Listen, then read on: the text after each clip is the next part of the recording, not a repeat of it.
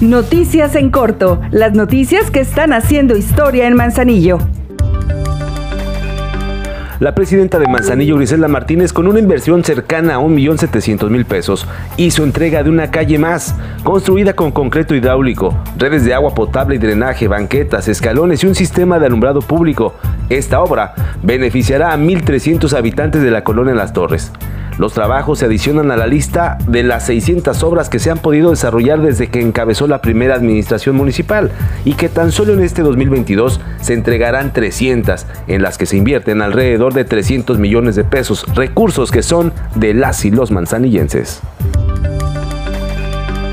Que siga la fiesta. Te invitamos al primer Festival del Mar 19-20 de noviembre en la zona de acampar de Miramar. Disfruta de música, gastronomía, concursos de papalotes y castillos de arena, Río Roma y otros grandes artistas. Todos los eventos son gratuitos. Por amor a Manzanillo, seguimos haciendo historia. A partir de este lunes 14 de octubre comenzó el apoyo alimentario a través del programa de despensas, mismo que beneficiará a 1.250 familias de distintos puntos del municipio. Este jueves, a partir de las 10 de la mañana, serán entregadas en el Petatero, Acerradero de la Lima, Don Tomás, Parajes, Veladero de los Otates, Camotlán, Eshuiscolote, Lomas de Ávila, Camacho, Cerro Ciruelito de la Marina, El Llano de la Marina, Puertecito de Lajas, Canoas, El Camichín, Camotlán, San José de Lumber y en la Rosa y para el viernes a las 11 de la mañana iniciará la dotación en el Valle de las Garzas, Las Brisas, Río Marabasco, El Charco y La Culebra.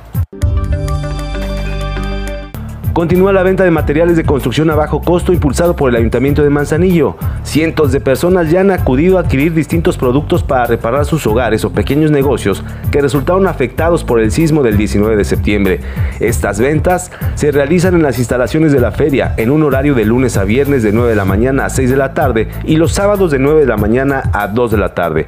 Las y los interesados deben presentar copias de comprobante de domicilio, credencial de lector y la CURP, y además sujetarse a un estudio socioeconómico.